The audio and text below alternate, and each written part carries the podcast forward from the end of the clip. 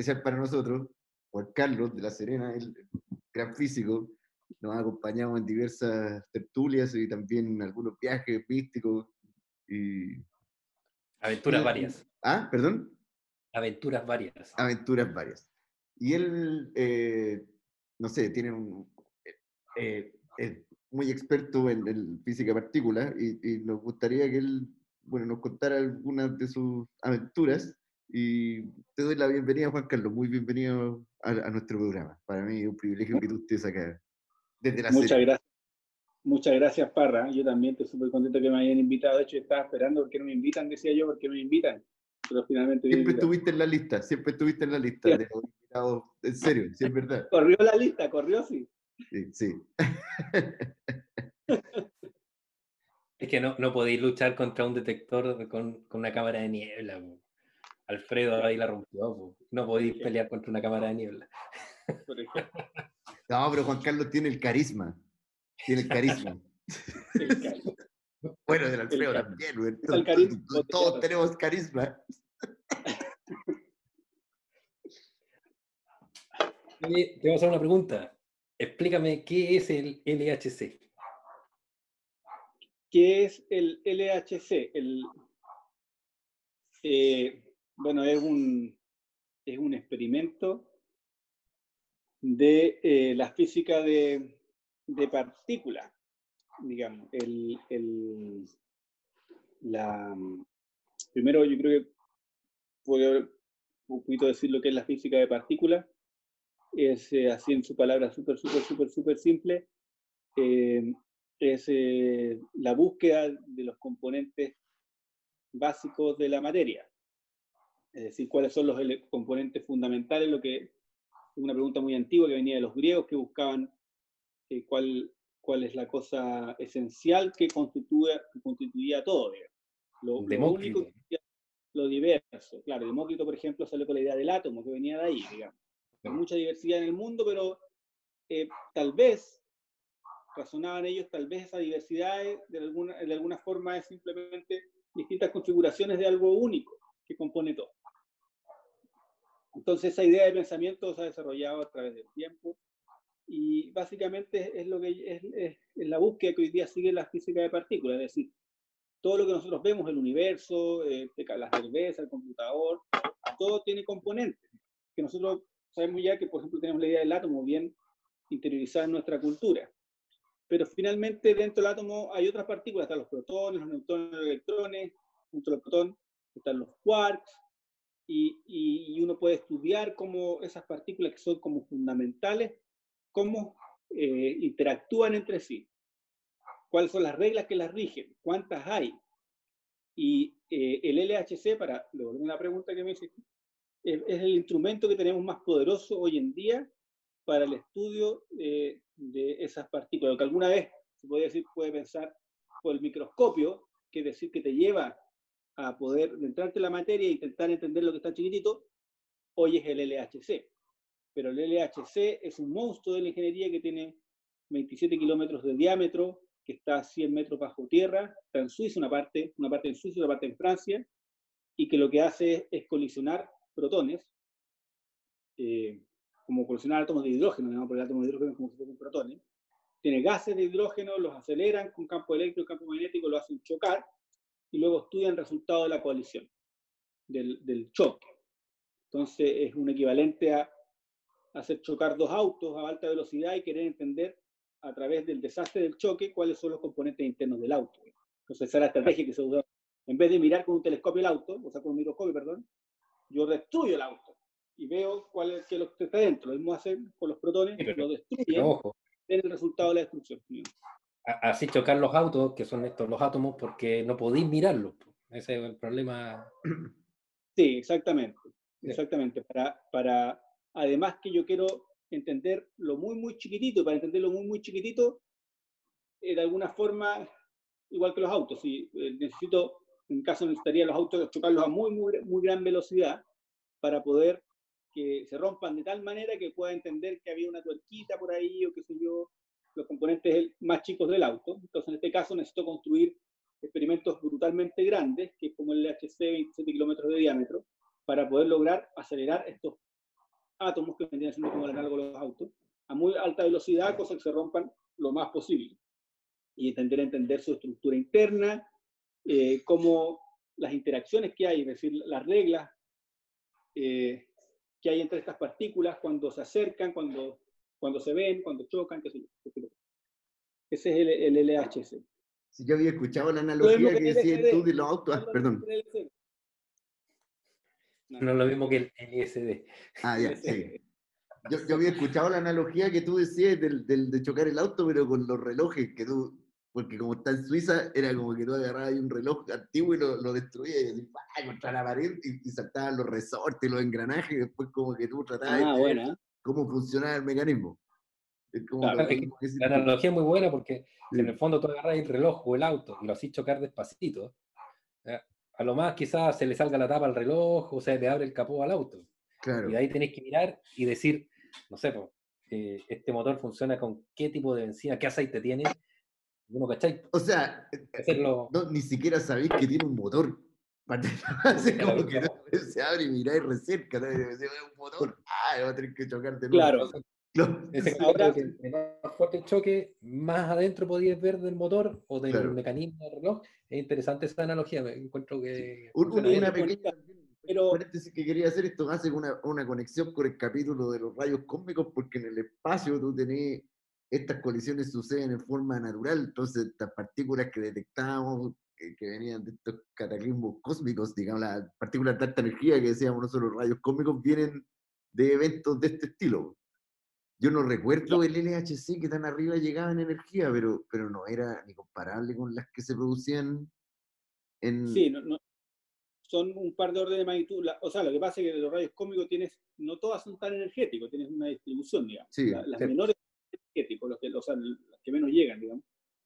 Pero si haces la comparación, sí, algunas, las menos, tienen creo que uno o dos órdenes de magnitud más yeah. que LHC.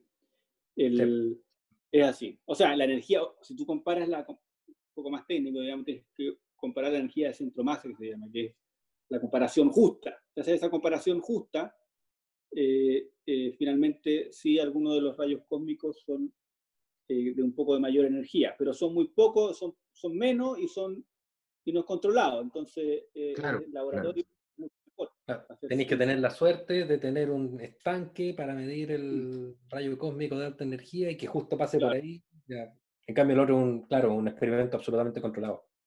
Ahora, hay, hay, un punto súper interesante que uno podría decir, bueno, si no, nos pegamos a la, a la analogía del auto, uno podría decir, bueno, ¿y por qué hecho así romper el auto? ¿Por qué no te ponía a abrir el auto?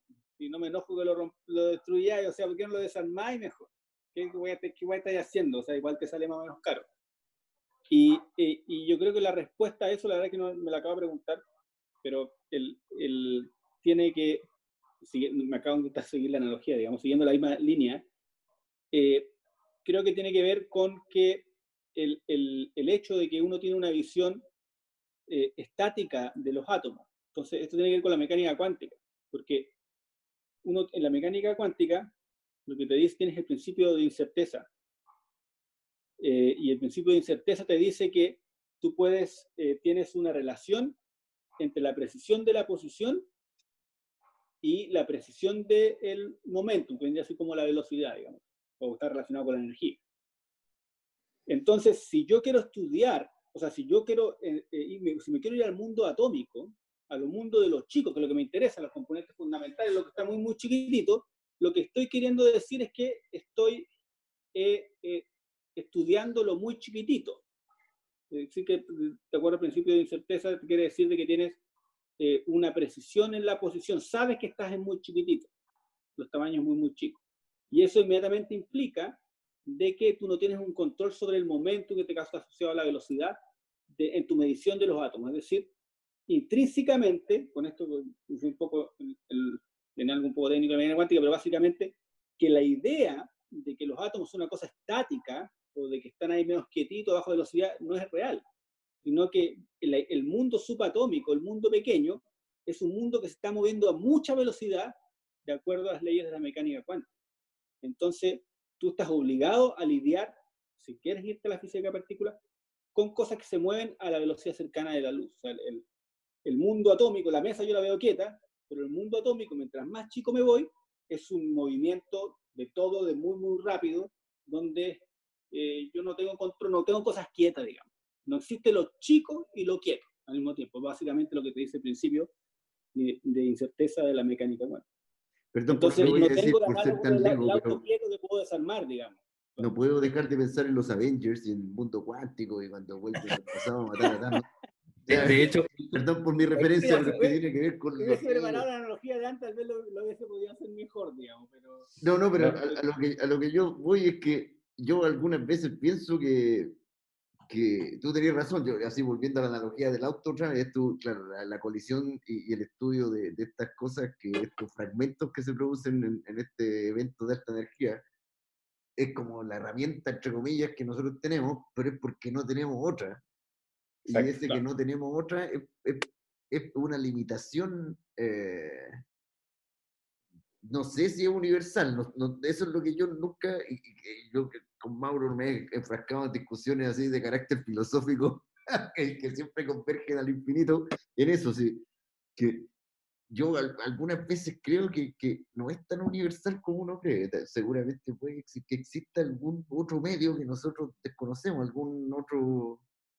Sea, no, no puedo dejar de pensar en Faraday y en todo esto, así que como que veían los fenómenos eléctricos o electromagnéticos y no cachaban nada, se imaginaban muchas cosas, ¿eh? y después como que en el advenimiento de nuevas tecnologías y nuevos instrumentos pudieron eh, efectivamente visualizar, entre comillas, la electricidad.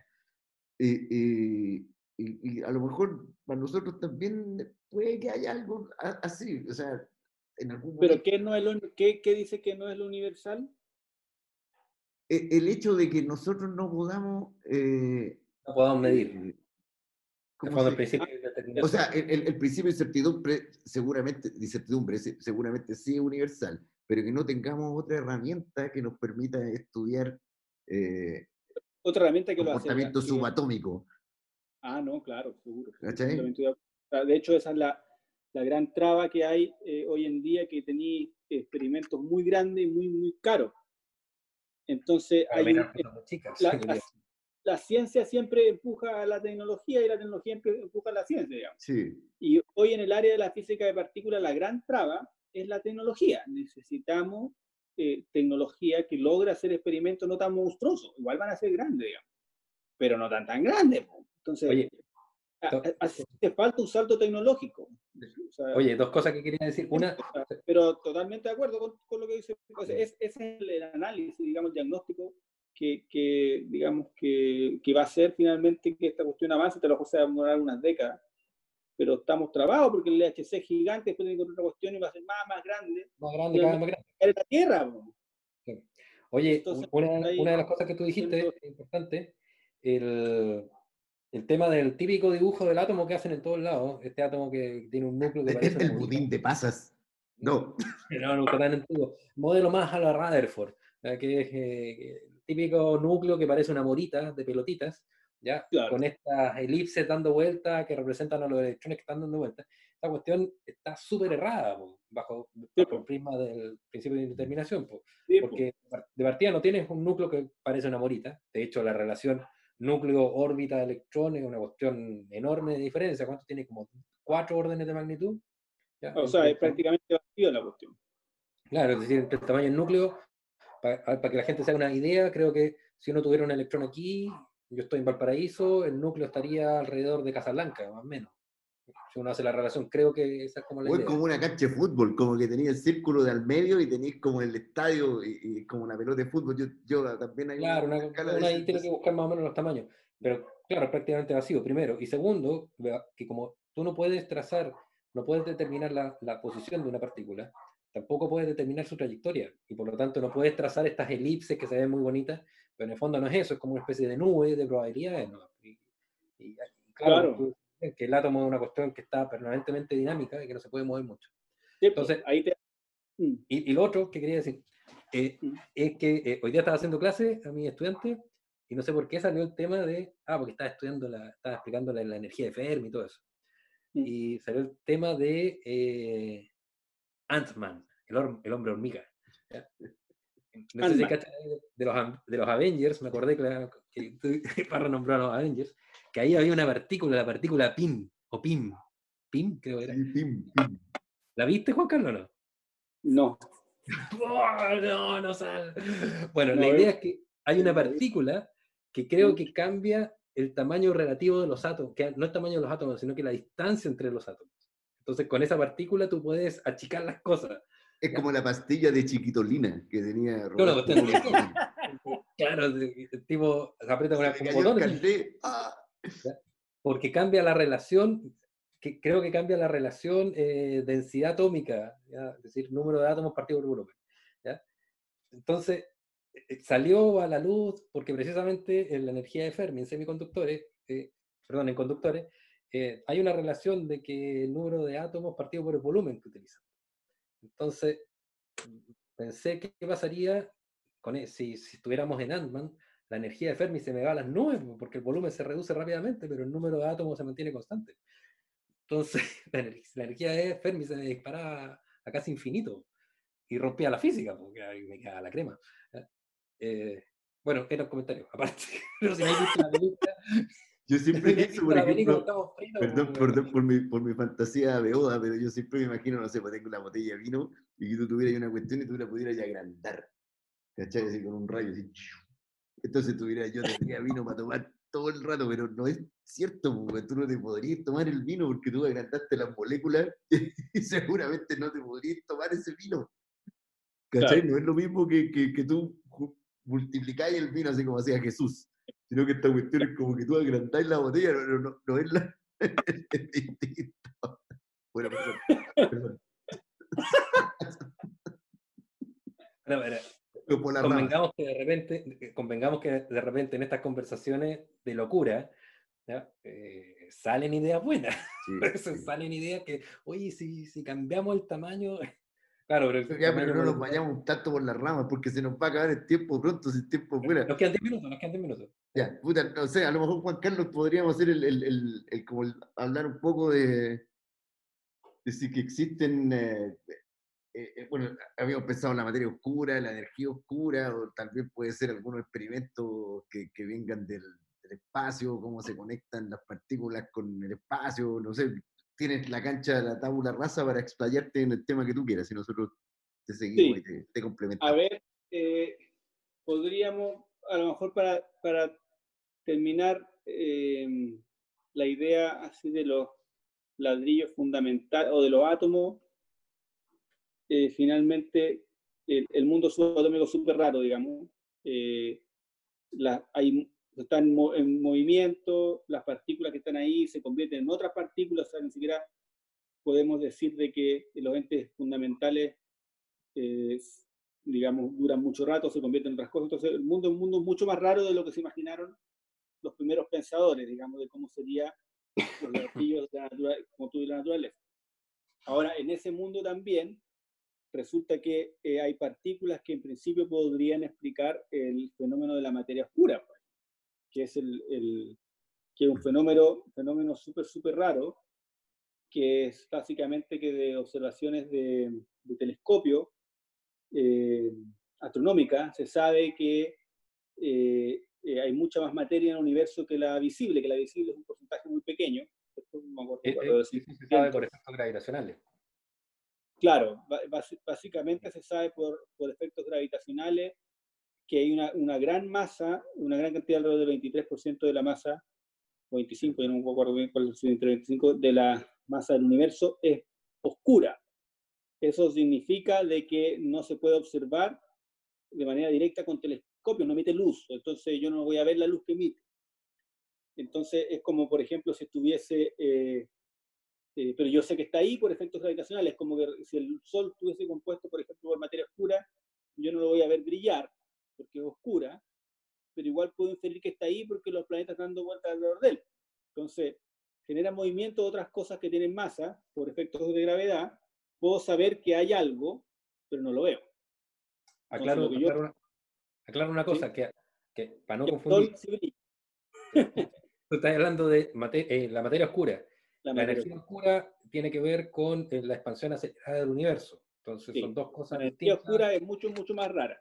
Claro. Pero la materia oscura, digamos, es un poco eh, más fácil de entender en el sentido de que es igual que la otra materia, pero yo sé de que, o sea, tiene el sentido que tiene efectos gravitacionales eh, hacia atrás las cosas igual como yo estoy pegado a la Tierra, digamos. Hay, hay, gravedad entre ellos, pero no emite luz. Por lo tanto, yo no lo puedo observar con telescopio, no puedo ver la luz que se emite desde un telescopio, no puedo observar eso. Pero sé que está porque afecta el movimiento de los otros cuerpos en el cosmos. Y el, lo extraordinario es que es mucha, o sea, y que lo visible es muy poco. Eso es lo que se sabe por observación astronómica. Y la explicación de eso podría estar, y lo más probable que esté, en la física de partículas. Es decir, que exista algún tipo de partícula que todavía no se ha observado en el laboratorio, que tenga las características necesarias para explicar esta cantidad de materia, que no, no interactúe con los fotones, que es básicamente la luz, eh, que tenga una cierta cantidad, una masa eh, de tal tamaño, cosa que pueda explicar esta gran cantidad de materia oscura, y eso se busca. Se busca en experimentos como el LHC, se busca en, en, observatorios eh, subterráneos.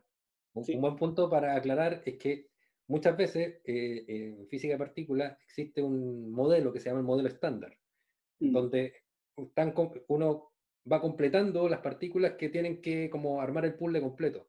Entonces lo que tú estás diciendo en el fondo es, mira, sabes que tenemos que buscar a este sospechoso. Este sospechoso mide tanto, tiene el pelo de tal color, la nariz de tal forma, eh, tiene tanto peso, habla tres idiomas. Entonces tú describes al sospechoso pero, eh, y, y, ese sospechoso te explica muchos fenómenos de la física, ¿ya? Mm. Pero luego el paso siguiente, para que ese sospechoso sea real, tienes que encontrarlo. Y ahí vienen los experimentos de laboratorio. Claro, exactamente. Exactamente. Hay indicios de igual el, concepto de que, de que nosotros tenemos observables que, que, solamente podemos explicar por interacción gravitacional con, con, materia que nosotros no vemos, también es una limitación, pues yo insisto por ese lado, que, que, que tú, eh, bueno, han habido un montón a lo largo de la historia, así como gravedad positiva y sí, y, y, y, también sigo diciendo que es como la misma palabra gravedad, que siempre aparece en todos lados, y como que uno habla, vaya para acá de la gravedad, también cuando estuvo volviendo al mundo cuántico y todo lo que tú decías, también es algo que, que como no, no es... O sea, gravitón, no, no, es, no es definitivo que sea una partícula, pero la mejor explicación hasta el día de hoy de todos los fenómenos asociados a la materia oscura es que sí lo es, digamos, que, que es materia oscura y por lo tanto es una partícula, pero no es definitivo. podría no serlo y sea una modificación de la gravedad rara, por ejemplo, a gran escala, mm. podría serlo.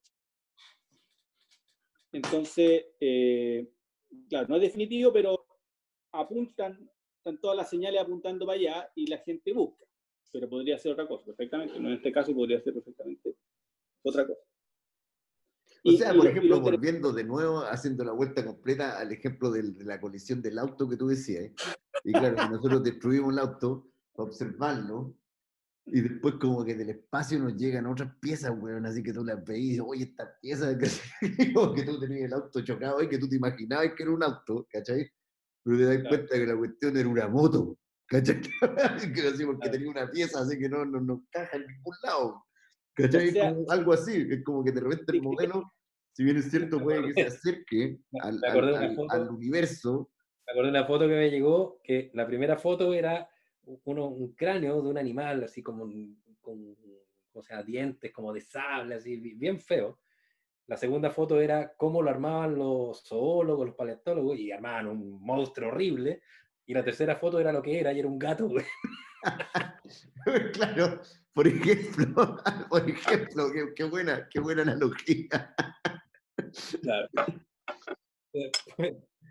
O sea, no, no, no es que yo, yo, no es que yo quiero ser el renegado de la ciencia, que no creo, al contrario, si yo soy un fiel defensor de la ciencia y del método científico hasta el infinito. Lo, lo que yo a veces pienso es que, que los modelos eh, nos faltan, porque son, son, son vacas esféricas todavía. Sí, Son eso, hay que, uno tiene que ser humilde pues, también, porque algunas veces uno ve, no sé, algunos científicos así que se las dan y que calculamos la constante cosmológica, constante, pero pues, son vacas esféricas. Sí, son, no son. Sí, pero oye, en defensa esféricas, pero, pero hay algunas vacas más entretenidas que otras. Yo creo que la materia oscura tiene la gracia, el, el, hecho de que son como fantasmas. O sea, el 23% de la masa del universo, comparado con el 5 de lo visible, significa que está acá, o, o puede estar por acá. significa que yo no la, no la toco, pues, no la siento, pero está ahí escaleta y que puedo hacer un experimento que sea sensible. Y, y, y, y eso es lo que son los experimentos subterráneos, que me tengo que meter debajo de eh, miles de metros de roca, en una mina o en una montaña, para aislarme de, de todo posible interferencia, porque a lo mejor esa materia oscura que está va a interactuar con un experimento hipersensible. Es como intentar buscar fantasmas. Sí. Disculpa, Juan Carlos, que, que, que, como que hay, de eso que yo, yo, no desconozco el tema. ¿De verdad hay experimentos funcionando de eso? ¿O, que, los que quieren detectar la manera directa. De forma directa, detección directa de materia oscura. Detección directa. No en el, los colisionadores lo que ven, quieren que salga volando después el choque del auto, digamos, que son los protones. Ya. Eh, quiere que salga, salga una materia oscura de ahí y ellos de alguna forma se, se dan cuenta, ah, salió una cuestión volando que de alguna forma yo puedo identificar reconstruyendo el auto roto, pero esa es una detección un poco indirecta. Porque en realidad veo otras cosas y, me faltó algo, ah, ¿cuál es la materia oscura? Pero tú podrías hacer detección directa, que es, es pero, para, pero, pero como interactúa, en algunos casos, en algunos modelos, en alguna vaca esférica, digamos, tiene la capacidad de interactuar de, tal forma de que yo podría, en un experimento hiper, hiper sensible, a lo mejor pillar algunos eventos. Disculpe, ¿cuál es el principio, el principio esencial de esos experimentos? ¿Cómo, ¿Cómo funcionan? Con cambio de temperatura. Yo la verdad es que no. Oh. Por eso que, de hecho, hay unos buenos que, que dicen que la de que pillaron materia oscura.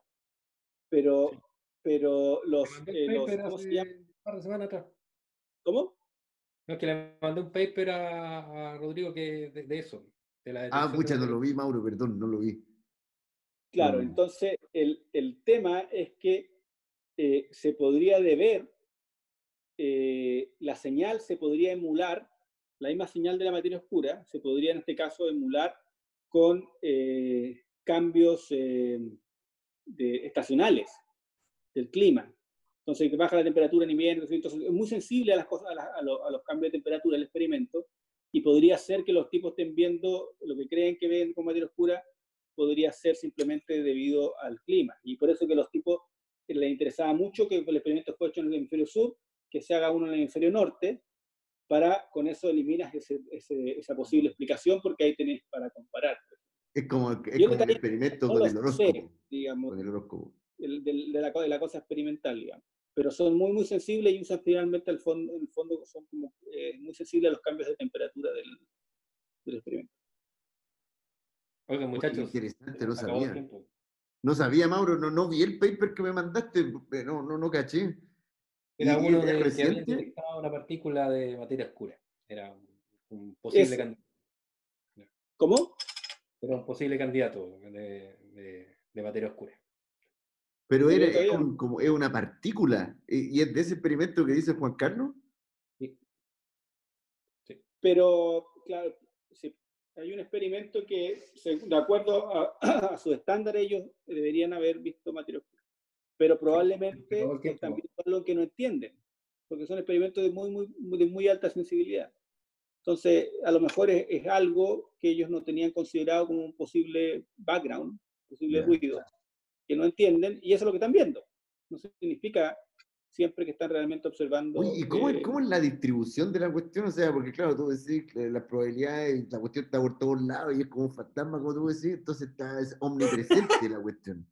Qué interesante. El viento de materia oscura. Como la. Sí, o sea, porque se mueve por, por efectos gravitacionales, pues, sí finalmente yo no me sé. Hemos explicado, hemos explicado todas las teorías conspirativas y, y de fantasmas existentes. Eh, yo, yo no, ectoplasma, el ectoplasma. El ectoplasma.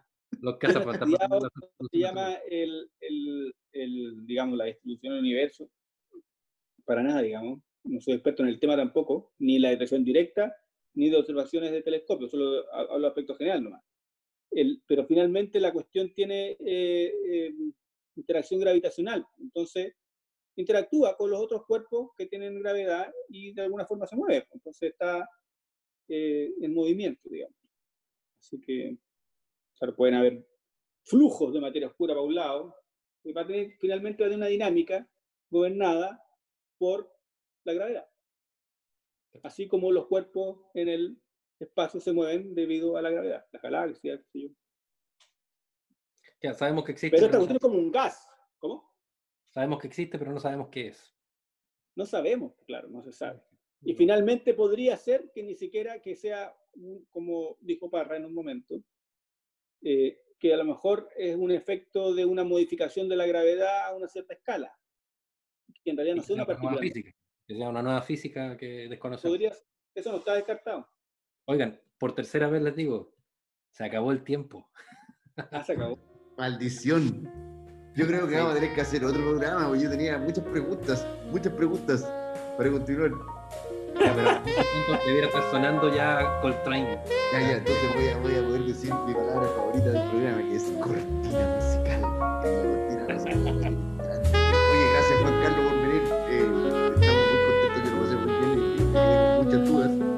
Siempre es bueno.